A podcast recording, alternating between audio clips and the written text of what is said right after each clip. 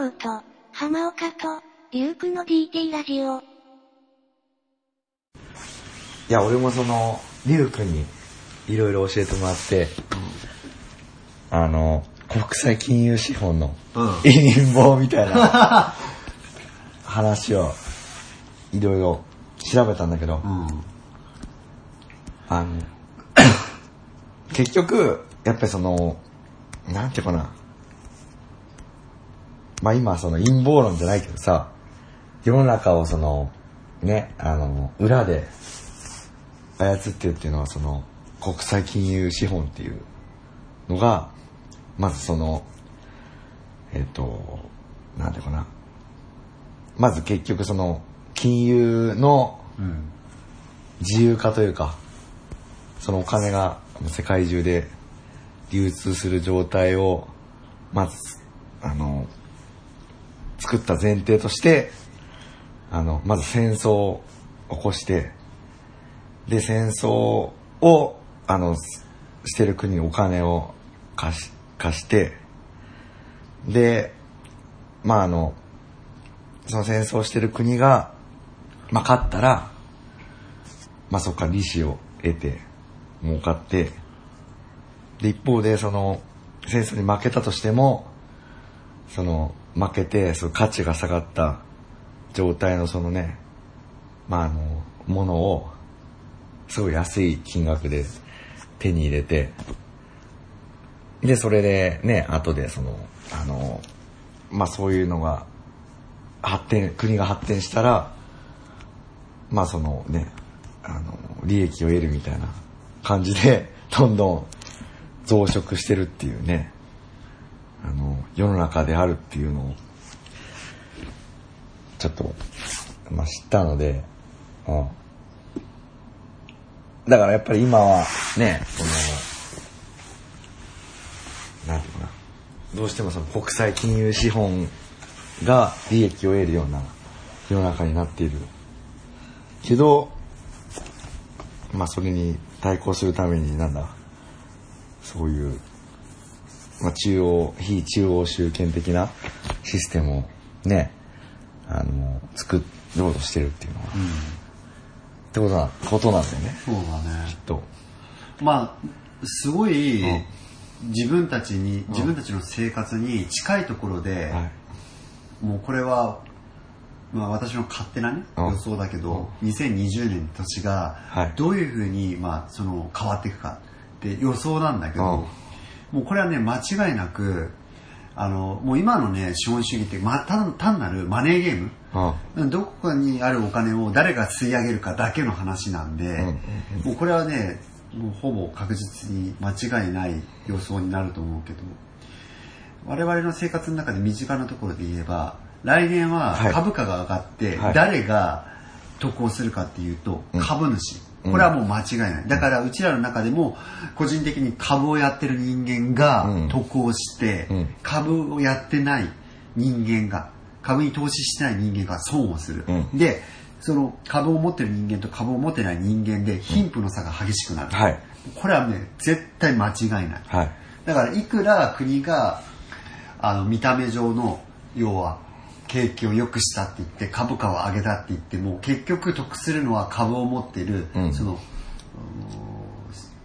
一部の人たちだけ。で、ふ一般的な株なんか取引しないような一般人に対しては、全く何の恩恵もない。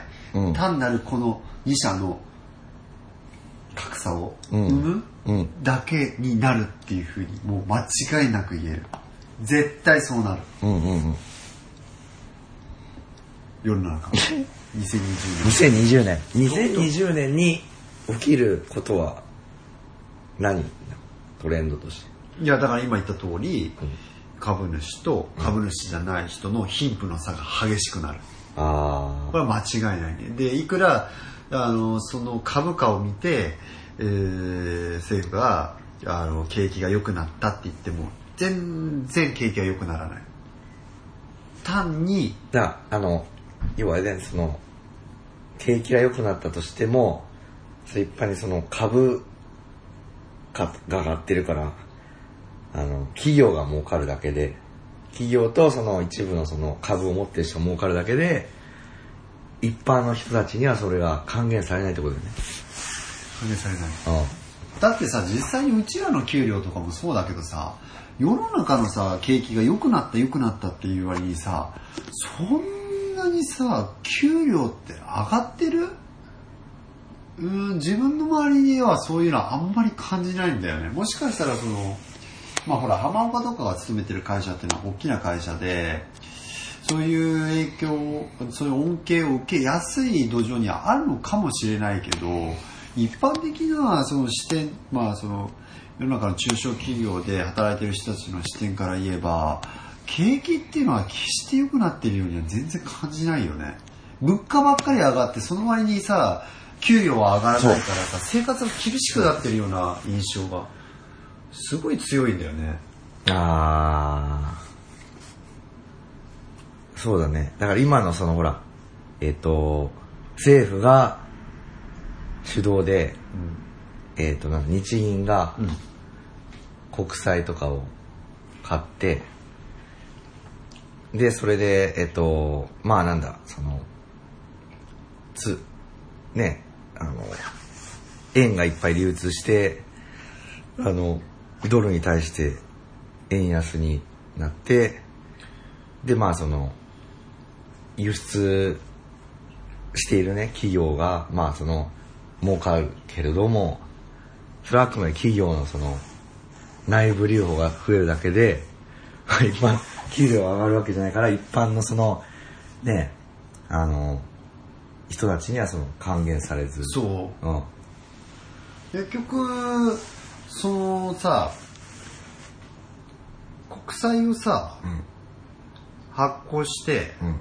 それを買ってるのは銀行なだけであって、はい民間銀行なだけであって、うん。本当は国の狙いとしては、あのー銀行に積極的に企業に融資してほしいわけよ。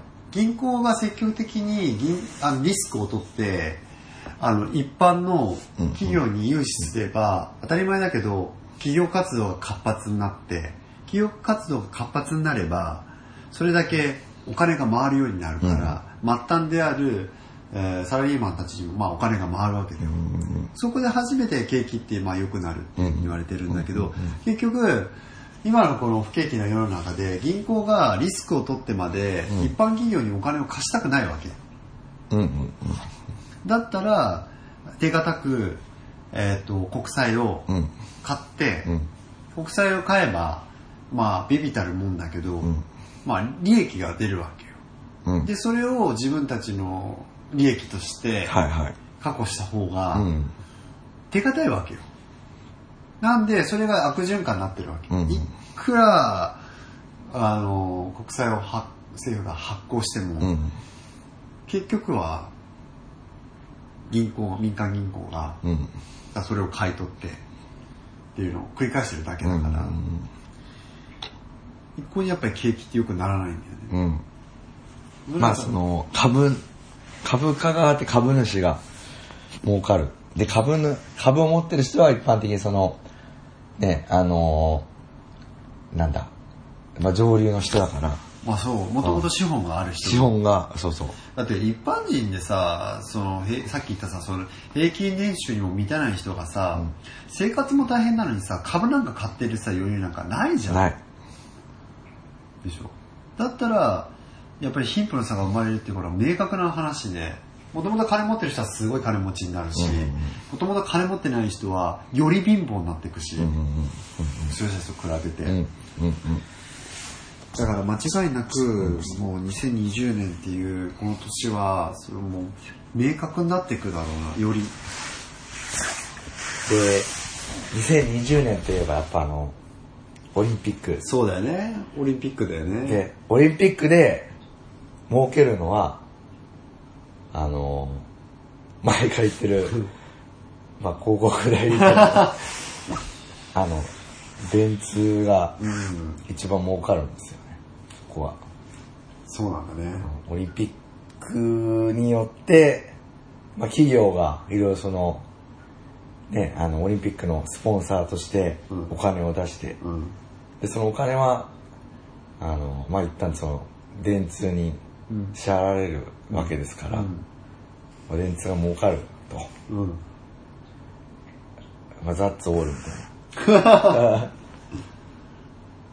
なんかさ、すごい、多分、なんとなくそのオリンピックが自国で開催されると景気が良くなって、なんかその、国が潤うような印象があるけど、でも実際、最近その、ね、オリンピックが開催された国々の経済状況を見てると、決して別にオリンピックが開催されたからだといって、ね、景気が良くなってるようには全く見えないし、昔さ、日本でさ、東京オリンピックが開催された時はさ、そもそもさ、あれは高度成長期でさ、景気が良かったっていうのがあって、なんかそれを期待してんのかなって思っちゃうんいや、だよね。だから結局、オリンピックでう、ん。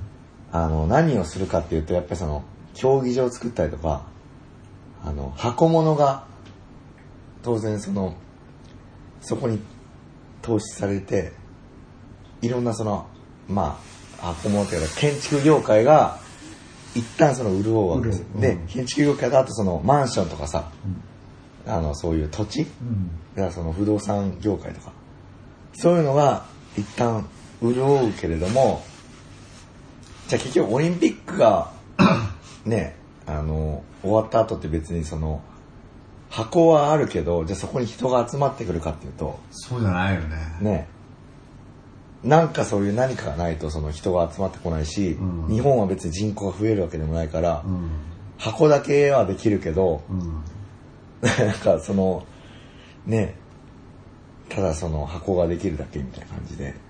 そ、それが別に起爆剤となって、。そうなんか決定的に景気が良くなるような、そう。だ結局今はそういう、そういうね、投資で一部の業界にお金が流れてるけど、まあ結局それもオリンピックまでというかね。なるほうん。だからその、不動産業界と、まあ、ゼネコン、建築業界、ど。うん。また広告代理店。この3つがその儲かるだけですね。あ我々には別にそう特に還元されない。ー直接的な恩恵は恩恵はない。ないんだ。ない。はあ、そうまあ当然、うん恩恵はないけど別にただ単純にうん。オリンピックの自体を中身を見てうん。誰か金メダル取ったとか、そういう盛り上がりはうんあるかもしれないけど、うん。それは単純にただのお祭りの、うん。ちょっと前にあったラグビーのさ、うん。あの、ワールドカップでみんな盛り上がったみたいな。でその一過性のものだよね。俺さ、うん。そのことに関してすごいさ批判したい気持ちがあってさ、皆さんご存知かはわからないんですけど、あのね、数年前まであまりそんなに注目されてなかった日本ラグビーが、はい。今回、なんか不自然に注目されるようになって、で、実はあのラグビー選手って、はい。最近よくメディアとかにも松島幸太郎とか。取り上げられるじゃん。うん。彼らって年収どれぐらいかご存知ですか？わかんないです。今。わかんない。今ね、2000万から3000万って言われてるんですよ。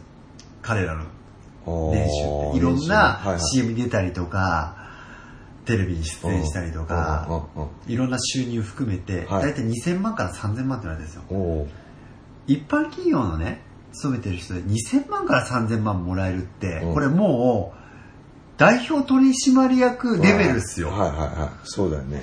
かなりのリスクを犯さないと、う2000万から3000万なんて、皆さんご存知のように稼げるわけないんですよ。うんうんうんでね、いかにも、なんかさ、うん。こう日本代表の人が今まで全く注目されなくて、うんうんで今注目されてね、うんうん。なんとなく感動的なストーリーを描いてるけど、うんうんでもよくよく考えてみてよ。不公平じゃないですか。なんか感動ばっかりをさ、装ってさ、うん結局はさ、うんあなたたちテレビを見てる人よりもさ、うん10倍以上もさ、お金裏ではもらってるわけなんだよ。うん。で、いやね、頑張ったからこそ2000万3000万もらえてるんだって思ってる発想自体がもうすでにもうこう血の中っていうかもう遺伝子の中に組み込まれるぐらいのレベルで 洗脳されちゃってんだよ。あいやいやいやいやなんで彼らがじゃあ2000万も3000万ももらえるって、はいもうこれはひとえにアメリカンフットボールじゃない、ごめんアメフトを、あ。うん。ラグビー？ごめん、ラグビー。うんラグビーを流行らせたら、儲かる人たちがいたから、うんその副次的な効果として彼らが2000万、3000万もらえてるわけですよ。うん。だからこそ不自然に、今まで日本人は全くラグビーなんか興味なかったのに、急にラグビーにさ、うん。注目、何？うん。浴びるようになって、うんうんうんうんおかしいっていうのはやっぱ絶対気づくべきだってあー思うんだよ。興味なかったじゃん。うん。ない。ない。ラグビーなんて。ないよ、そんなの。なんでそんなに急になの？まあ本当その一部の人だけだよね、その。道具なんか何でもいいじゃん。そんだったら。で、なんでね、これを今のオリンピックの話の時にしたかっていうと、いや、オリンピックってすげえさ、感動的とか世界平和みたいのをさ、なんか前面に出すけどさ、違いますね。オリンピックは完全にビジネスですよ。ねえ、うあれただのビジネスでしょ？ん。ビジネス。なんでさ、それがすごい俺納得いかないんだよ。やたら感動とかさ、世界平和をさ、超前面に出してくるけどさ、うんうんいやいやいやいや、待ってよって。よくよく冷静になって考えてみてよって。なんでオリンピックがさ、世界平和とかさ、うん。全然だってさ、例えば北朝鮮とかもそうだけどさ、きな臭い感じになってる国とか全然そんなうまくいってねえじゃん。そんなに世界平和言うんだったらそういうきな臭い国とかもさ、全然うまくやるべきだしさ、そもそもさ、白人しか出ないようなさ、競技いっぱいあるけどさ、あ不公平すぎるじゃん、そんなの。ちょっと前まで、こ黒人が出れなかった競技なんかいっぱいあるし、今も、なおさ、あの、そこは実は私もね、最近ちょっといろいろ、まあ、情報を得たりして、あの、ちょっと調べてるんですけど、もともとオリンピックっていうのは、単純にそのアマチュアの祭典で、単純なその、なんていうの、えっ、と、別に今ほど、まあ注目されてるものでもなかったんですけど、ある時から、うん。本当そのビジネスとして民間が入るようなそのイベントになったんですよ。あ、そうなんだ。そう。じゃあそれがあの、ロサンゼルスオリンピックからで、らしいんですね。もうオリンピックって言うとさ、うんロサンゼルスオリンピックっていうのはもうなんかピンとくるよね、みんな。でそれは何をしたかっていうと、アメリカの、うん。まあ、ある広告代理店の、えー出身の人が、あの、ビジネスにしようと。っていう何をやったかっていうと、うん。あの、世界中からスポンサーを集めると。うん。で、スポンサーを集めて、で、その、あのー要は、オリンピックを、うんその宣伝の、あのー企業の宣伝の場所として、うん。えっ、と、使うと。っうん。ていうのと、あとはその、あの、まあ、それアメリカの人だったんだけど、まあ、アメリカの、えっ、と、まあ、国のその、なんていうのかな。やっぱ金メダルをいっぱい取ったら、うん。その国自体が、うん。すごいなんていうの、その、えっ、と、まあ、盛り上がるというか、うん。っていうそういう、なんていうの、まあ、あの、お祭り的なうん。もの、ものとして、えっ、と、まあ、そういう位置づけをしようというふうに、あの、まあ、今までのそのオリンピックの流れを変えたらしいんですね。今までのそれまでのオリンピックっていうのは、基本的にはそういうスポンサーがついてっていう、ないそういうんじゃなかったんだ、ないないまあ、単なるその要はその道の、うんこうアマチュアみたいのがただ競うだけで、そうそう。競って誰が一番かっていうのを決めてたそう。そう。で、そこで、その人がすごかったのは、うん。別にその、えっ、と、そのアメリカだけに限らず、世界中からスポンサーをうん。集めようとしていたところで、その時一番うん。お金を持っていたのは、うん。実は当時は日本が一番バブルだったんですよ。あだから、えっ、と、えー、まあ、日本の企業の、お金持って企業の、にこスポンサーになってもらって、あの、こう、スポンサー料もらおうというふうに考えていたんですけど、でもやっぱ当時はその、やっぱその、ね、日本とアメリカで、やっぱその契約とか、ーうん。そういうやり取りがうん。うまくいかなかったと。ああそうなんだ。でそこで、そこで登場したのが、まあ、私たちは最近ね、あの、話題している電通さんですよ。ああなるほどね。電通が出て、全部そこを取り仕切って、あそうなんだ。日本の企業とうん。そのオリンピックをつなげると。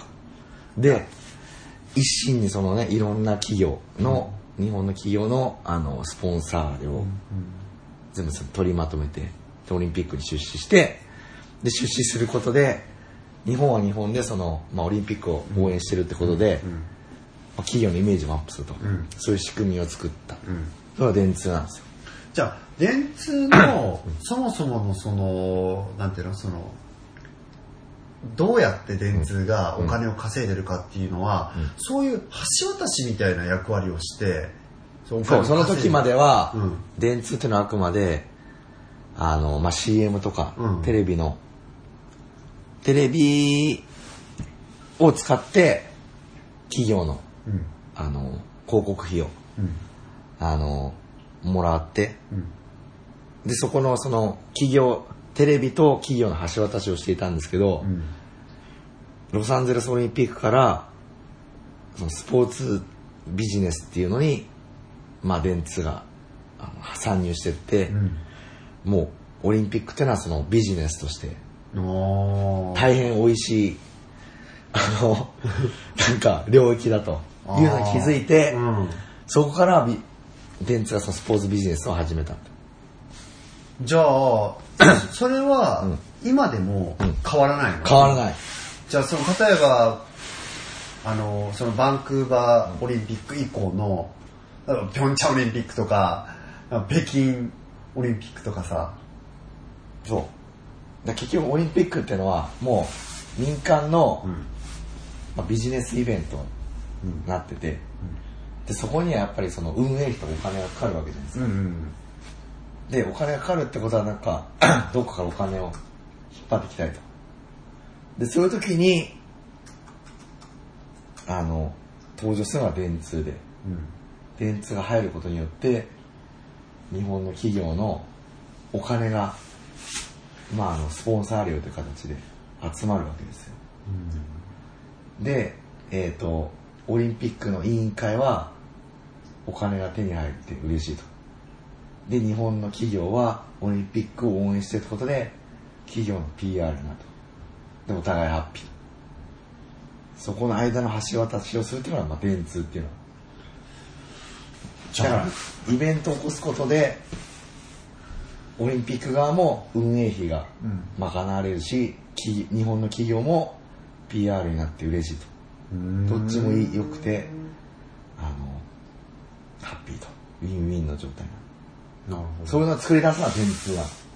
実は。じゃあその電通は そのまあもちろんさっきバンクーバーオリンピック以降、うんそういうそオリンピックみたい、まあ、そういうスポーツ関連の業界にも進出するようになったって、うん。まあ、言ってたけど、今例えばそのテレビ業界でよくなんとなくさ、みんなさ電通がすごい力持ってるっていうのは広告業界でもさ、はい。電通がすごい力持ってるっていうところは知ってるけどそもそも電通が力持ってるっていうのはそういう橋渡しをするあの要は電通っていうところがもう独占してやってるがゆえに下手に電通に立てつくようなことを要は番組がそれをやると、テレビ局に対して CM を出せないわけ。あーテレビの電通は、テレビ CM 4割のシェアを持ってるんですよ。うーんうん。まあだからテレビ、あの、広告、テレビ広告の4割のシェアを電通が持ってて、まあほら、そこはトップなんですけど、だから電通がノーと言ったら、もうテレビ CM 出せない。ああなるほどうん。でテレビ CM が出せないってことは要は広告そのなんていうの？一番その企業のその、そのアピールする場がなくなっちゃって。そうだよねまあだっていくらさこれだけネットがねネット社会になったといえねやっぱり今一番効果的で分かりやすい CM ってやっぱまだその CM っていうのは変わらないわけじゃんうん。ってことは企業からしてみれば電通に逆らうことはやっぱりできないし逆らおうとやっぱり思わないわけだよねそう。で、しかも、それだけにとどまらず、実は、あのーまあ、日本のテレビ局あるじゃないですか。例えば、まあ、TBS。TBS の親会社っていうのは、えっ、と、なんだっけな、あの、日本放送だったかな。日本放送とか実は。テレビ局の親会社はテレビ局。うんで、その日本放送の、えー株主の中に、電通がいるんですよ。おーすごい。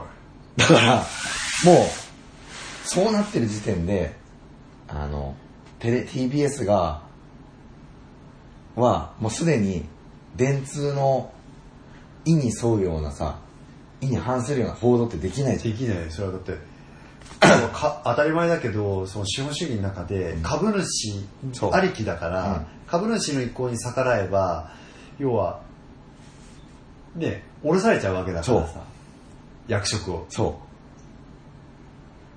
う。だから、もうすでに、報道の自由とか言ってるけど、報道の自由はないんだよ。もう株主だから。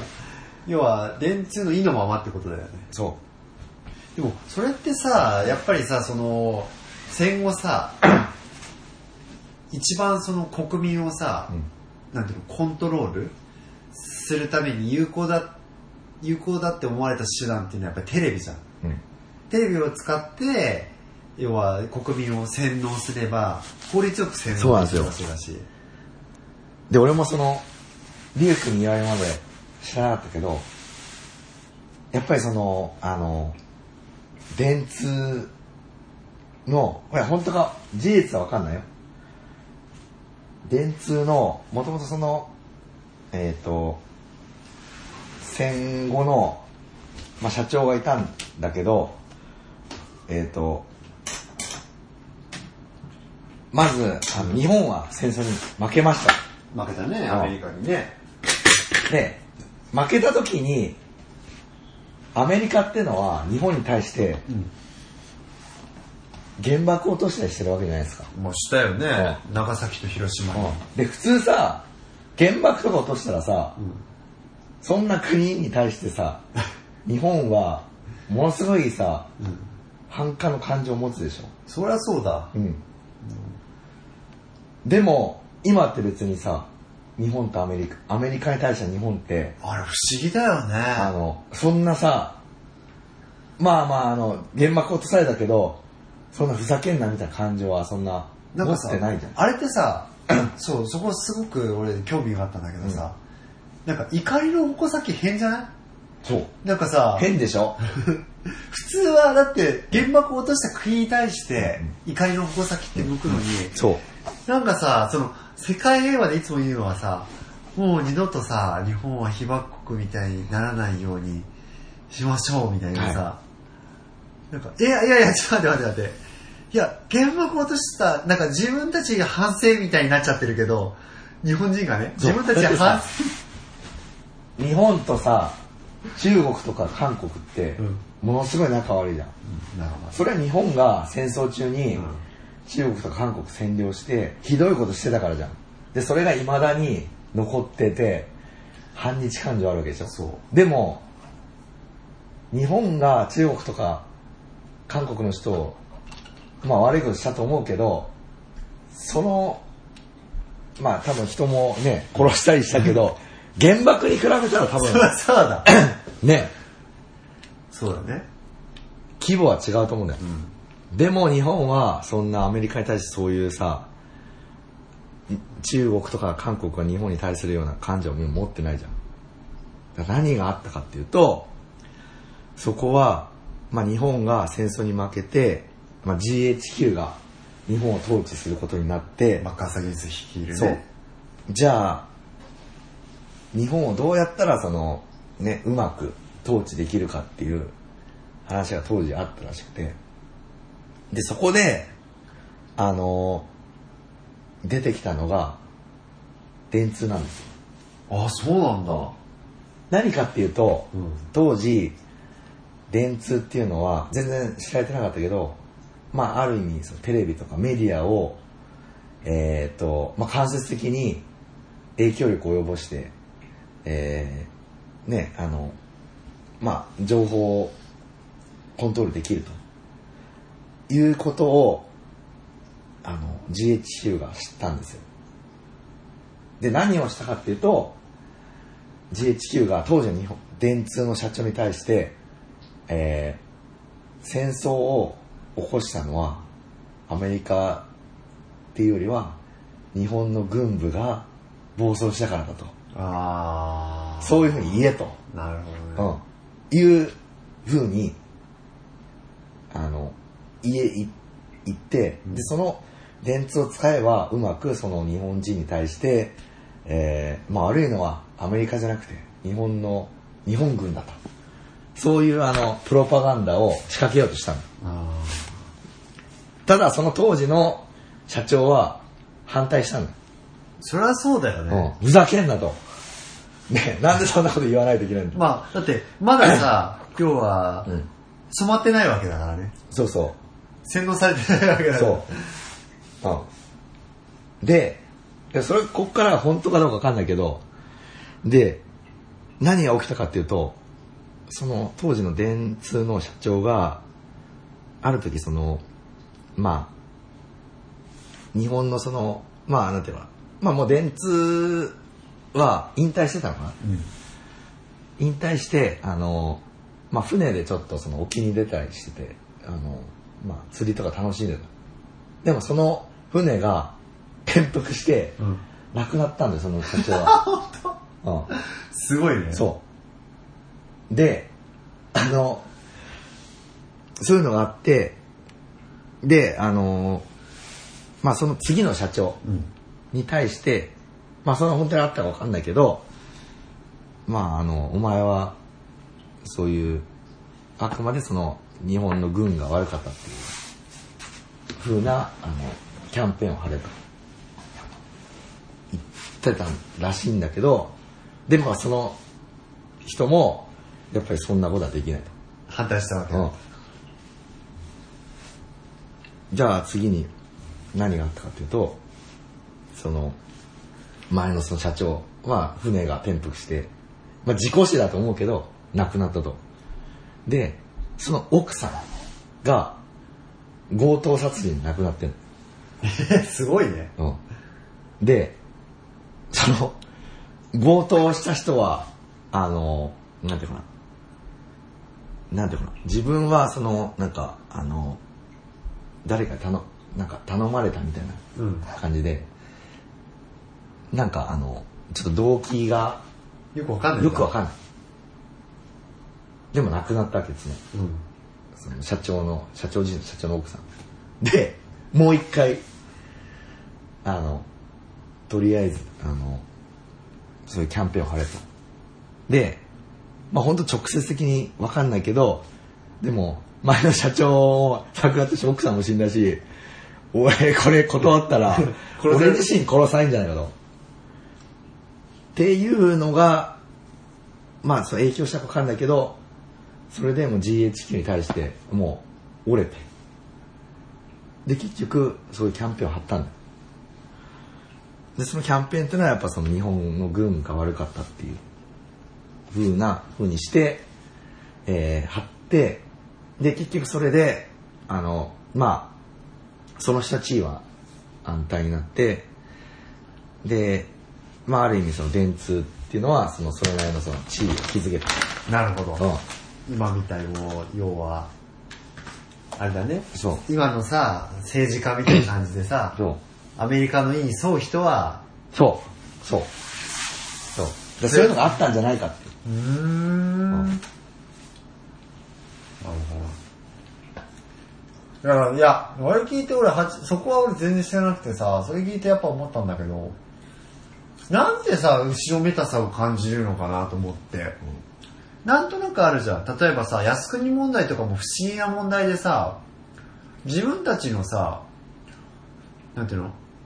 先祖で、日本、日本っていうのはそもそも自分たちの国を守るために戦争してたはずなのに、なんか、そういう人たちを戦犯にして、ああ、そうなんかさ、そこにさ、あの、祀られてるさ、先人たち、ね、供養しに行くとさ、同じ、要は、お前らもさ、あー戦犯だみたいなさ、そういう扱いもすごい変な話でさ、だから、知らない間に、あれなんだろうね、その、洗脳されてたんだろうね。だ。そいやいや、だって、原爆落とされたのに何を自分たちがそんなに反省することがあるんだろうなと思って。だってもうさ、第二次世界大戦の話はすごい有名な話でう。さ、うん。日本はさ、もう、要は戦えない、もうほら、アメリカには絶対さ、もうか勝ち目がないっていうのは分かってて、降伏するために条件を提示してたのに、それを跳ねのけて、原爆を落として、うん。で、その後に、さらに3つ目の原爆を用意してたんだよ。うん。アメリカ軍っていうのは。あでももう2つ目の原爆を落とした時に要はアメリカの世論。もう世論もそうだけどあまりにも非難があってそれで結局最終的にアメリカはもうもう原爆を落とすのはさすがにちょっとやべえなっていうのがあってさでその時なんかもそうだけどさその日本に原爆を落として日本がどうなったかっていう状況を世界に伝えなかったんだようん。アメリカは情報をコントロールして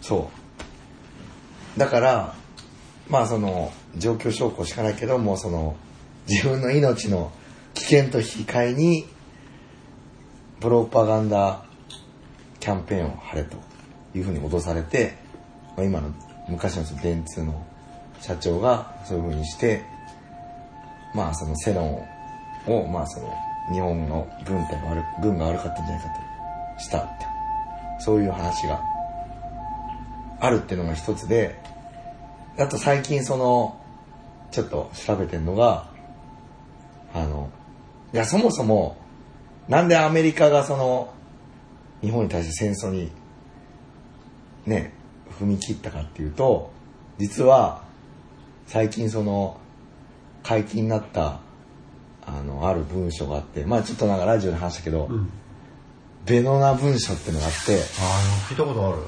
でそれは何を記してるかっていうと、当時の、あの、アメリカの、えー、まあその、政権の中に、ソ連のスパイがいたっていうことなんだ。へえうん。で、その、ソ連のスパイっていうのは、あの、要は、その共産主義を、まあその広めようとしてたりしてて、で、あのーまあ、当時のその、なんていうの、アメリカのその、ルーズベルト大統領っていうのは、えっ、と、その、ソ連のスパイの影響を受けて、まあその、日本との戦争に踏み切ったんじゃないかって言われてるんだよね。結構いたらしいんだよ。だから、大元たどると、実はその、ソ連のスパイの操作で、アメリカ、日本に対して戦争を踏み切ったっていう。へーアメリカにとってみたらさ、その日本と戦争することによってさ、何のメリットがあったんだろうね。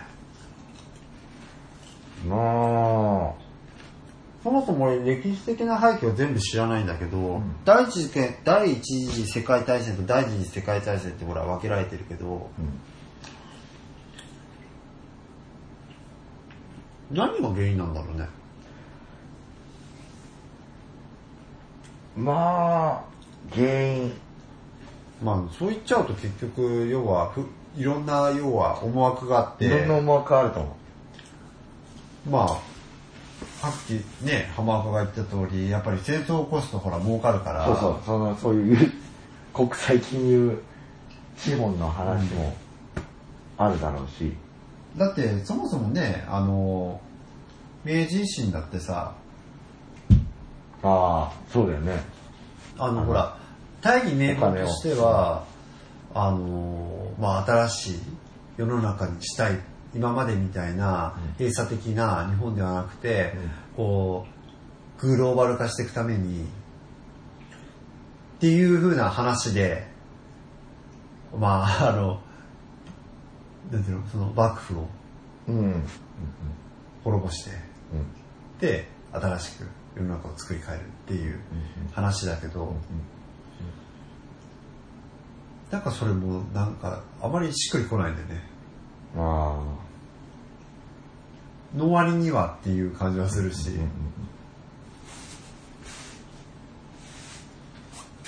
あ。だからそれもね、まあ、ユークが言ったけど、結局その、日本に対して、あの、要は金融の市場を開かせることで、まあ、その国際金融資本のその影響力を広めるみたいなさ。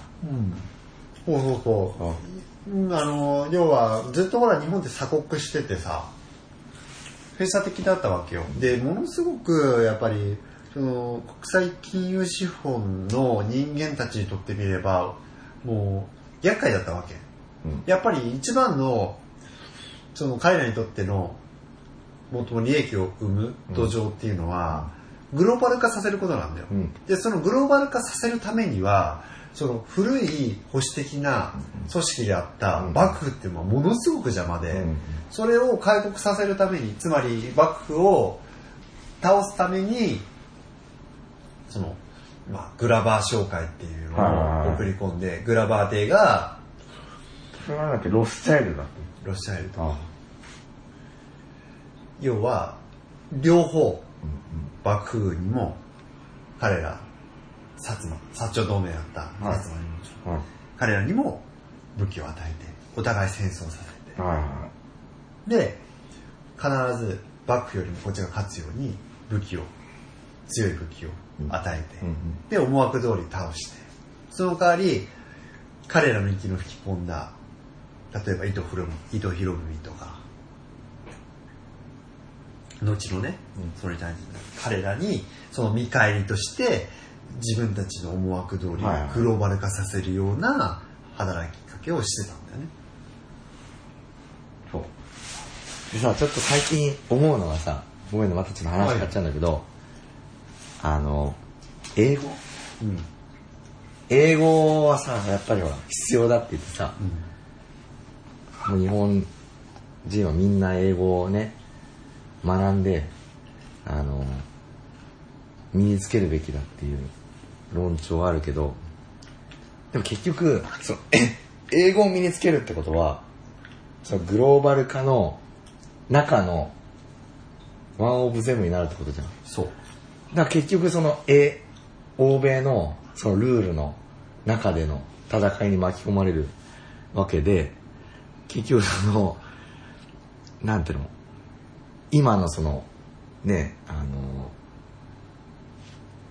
か勝ってる勝ち組の人たちの、との思いっきりその戦いになって、日本が結局それ巻き込まれちゃうってことは、当時その、幕府がさ、国際金融資本の影響を受けて、金融の市場をさ、うん。国際的に開いたのと同じようなことが起きることになっちゃうんじゃないかああ、そうだね。と。うん。それは大事だよ、確かに。うん。それは日本だけのマーケットでやってても、まあそのね、えーまあ日本でしか活躍できないところを、まあ英語を学べば世界中に活躍できる場が広がるっていうのは、それはそうなんだけど、でも逆に言うと、その、グローバル化のルールの中で競争にさらされて、結局そのね、まあ、強いものが勝つみたいなね。あれもすごいおかしな話で、例えばさ、プログラミングのさ、言語って全部英語じゃん。うん。ほとんど主流のもの。はいで、日本の言語っても実はあって、漢字だけの言語ってあるんだよ。うんもう全部漢字だけでできてる。はいはい。でも全然流行らないし。あでそれはなぜかっていうと、結局技術力で一番、まあその技術的な、あ。うん。そのやっぱり力を持ってるのってまだまだ、やっぱりその英英語を使う英語圏の。人たちで、実際に世界共通語ってあったんだけど、うん過去に、はい流行んなかったんだよ。それはなぜかっていうと、結局言語とかうん文化とか食、食、食べ物っていうのはそうなんだけど、支配するための道具なんだよね。うん。だから困るんだよ、英語じゃないと。うん。だから、つまり何が言いたいかっていうと、すでにそれ、その要は、例えばいろいろそのコンピューターとかも、その世の中で普及してるものがあるけど、それを使ってるってことは、もうすでに彼らに支配されちゃってるんですよ。ああ、そうだよね。だってさ、本当の平等い、本当の平等で言うんだったら、世界共通語っていうのを生み出して、うん共通にそれ使ったらいいじゃん。うんうん。そしたら別にどこの文化にかぶれることなく、うんお互いにコミュニケーションが取れて、はいもういけなくちゃくじゃん。でも、いくら世界共通語っていうのが世の中に出てきても、うんそれが普及しないのは、もう完全に言語っていうので普及、あの、その国を悪い意味で植民地化しようとしてるの。ああ、そうそう。そうだね。もう食、もう食べ物と、もう、言語っていうのは、簡単にコントロールできるから。あだからさっき言ったその、マッカーサー・ゲンス率いるうん GHQ はいが一番最初に何しようとしたかって言ったら、に日本人の食べてる食べ物をうんコントロールしようとあ。した。なぜかっていうと食べ物って人間が必ず口にしないと生きていけないから、あ。はい。コントロールしやすいんだよ。うん。だから、食べやすいハンバーグとかさ、あハンバーガーとかさ、チョコレートとかさ、あ。はいはいはい。そういうものを日本人に与えたわけよ。うん。で、うちらはそれを喜んでそうだね。食べるようになって。食っていうのはもう、もう本当にね、重要なその、なんていうの、民族の象徴みたいなもんだから、うんうんうんうん。それをコントロールするっていうのはその民族を植民地化するのに最も簡単ななるほど方ね。法なんだよ。うんうんうん。で、その次にはやっぱり言語。言語ね。言葉。だってさ、今までの歴史振り返ってみてもさ、植民地化した後にすることの、まあ、代表的な例として、自分たちの国の言葉を教え込むはい。日本もやってたけど、うんこれは分かりやすいあれなんですよ。あの、コントロールの仕方なんですよ。うんうんうん。だから、支配されてしまう、やっぱ支配、そうだな、される、されちゃうなっていうのは。なんかさ、中国語とか見ると、んすごく嫌悪感を俺を感じるんだけど、なんか、えー、ってもう見たくもない、今わけわかんない、いうのはあるんだけど、英語見た時って、嫌悪感ってそんなないよね。まあ。そこまで。なんとなく誰でも、まあそんな詳細まではわからないな、でも、なんとなくはわかるじゃん。うん。ああ、こういう、大体こういうこと言いたいのかなとかさ。だからそういう影響力ってすごいなと思って。ああ、そうだね。そううちらがちっちゃい頃に比べると英語の嫌悪感って多分相当なくなってきてると思うけどねうんなんとなくこう受け入れられてるというかさ、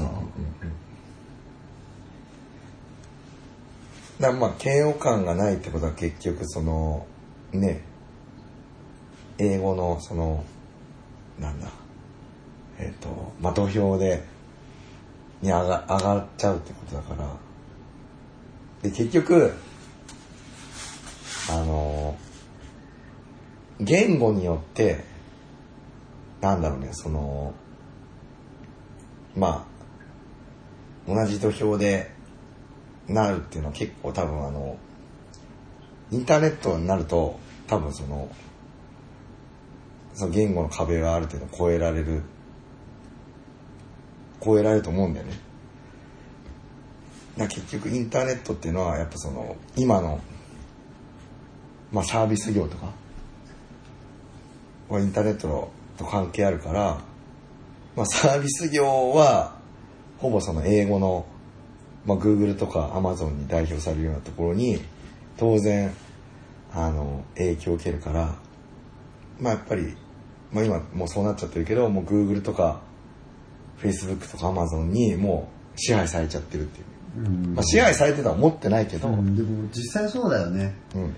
結局今のさインターネットのシステムってさ、一番最初にねインターネットがあの誕生した時っていうのは全てのコンピューター同士が P2P って言われてて、同じ土俵だったんだよ。うん。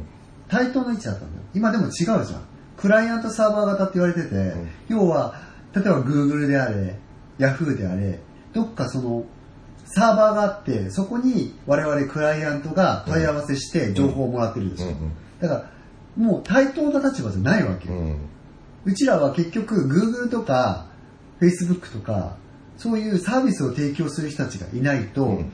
インターネットのその恩恵を成就することはできないわけ、うん。だからもうインターネットですらね実は平等では全然ないんだよ。あだからそこはね意外とねんなんかこうネットの世界だからねこう平等みたいな風潮はあるけど、全然そんなことはないよ。あそうだね。なんかあのネットの世界イコール英語圏のあの土俵に必然的にもう入っちゃうっていう。ことだから、まあ、今のそのグローバルのそのインターネットのねもうガガーファのね影響下に必然的に入っちゃうっていうね、うん。ことなんだよね結局。そうだね。そう。っていうまあだからといってまあもうもうしょうしょうがないけどね。そうだ。そうまあだからちょっとわかんないけどい今からさその頑張ってほら日本ではそのヤフーとかさ、LINE ががね一緒になったりしてるけどまあそれはそれで多分ね重複してたキャッシュのやつとかのサービスが1個になってまあそれは利便性はある程度ね上がったりするけどもう正直ねなんかあのそれによって 別になんか Google とかねそういうところと対決していくような話じゃないから、うん、なんかもう今更その IT とかにもう頑張って投資してももう追いつけないぐらいの状態にもなっちゃってるよなっていうのは、うん、そう今更その Google とか対等に戦えるとは思えないですね。でうん。も、そう。と思えないと思う。勝てる要素がだ本当にやろうとしたらもう中国みたいにもう物理的にシャットアウトうん。して入れないようにうん。しないと。そうじゃなければもう完全にそのね影響下に入っちゃうっていうかね。まあだからちょっと堀江門も言ってたけどもうそのやっぱ今からなんとかさ IT 分野に投資するよりはもう全然別の今日本があの先先端を走ってるようなところに投資した方がいいんじゃないかああね。まあ個人的に思うのはねやっぱね、な今後日本が投資するべきことっていうのは、国土自分の国日本っていう国の国土を守ってあ要は一般的に言われる、うん。その国債、資本を入れないように働きかけないと俺はダメだと思う。あ彼らは着々と日本の土地うをん。買い漁ってるわけよ、あああこれはねやっぱり今後絶対に問題になるんだけど食の問題っていうのははい。絶対出てくるから食食料の。はい。だからね俺はねもしね日本がね他の国と対等に戦っていくんだったらまずは地消地産要は食べ物あに関して自分の国で要は作って、うん。自分たちで消費するっていうことをやっぱコントロールできないようにならない絶対ダメだと思うね。ああだって日本人の今の食ってほとんどもう海外に頼ってるもんはいはいはい。でそこでそれは食食をコントロールされてるのと同じだから、うん。まあ、日本にこれだけ技術力とかあるんであれば、やっぱりね、まあ言い過ぎかもしれないけど、100%自給できるような国じゃないと、うん。お前も難しいと思うよ。あ絶対に。か食、環境。環境っていうのは、まあ、これからどんどんどんどんね、地球の環境が変わっていって。あ、あ人間が生活しづらいような環境になっていくから、あうんそれやっぱりコントロールできるような技術、技術でそれを補えるような、うんね、ものを作っていかないと。うん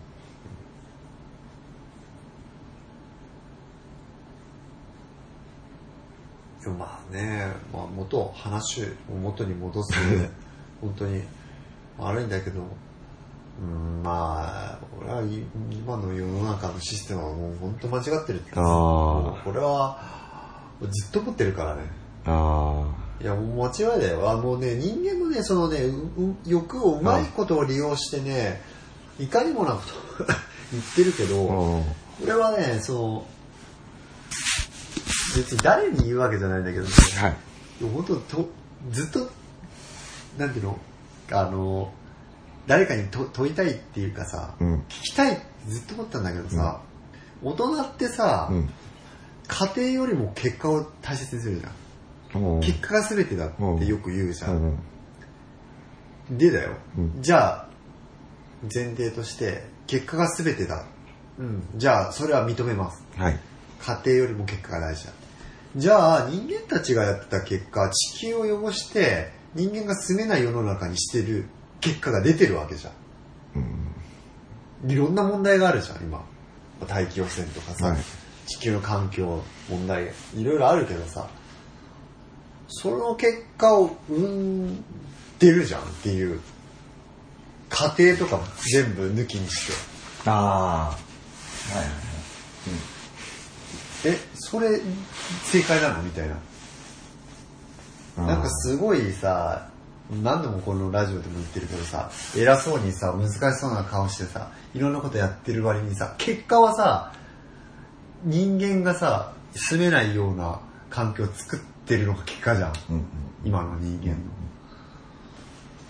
それっていいの？っていうふうなことを本当に問いたいんだよね。うん。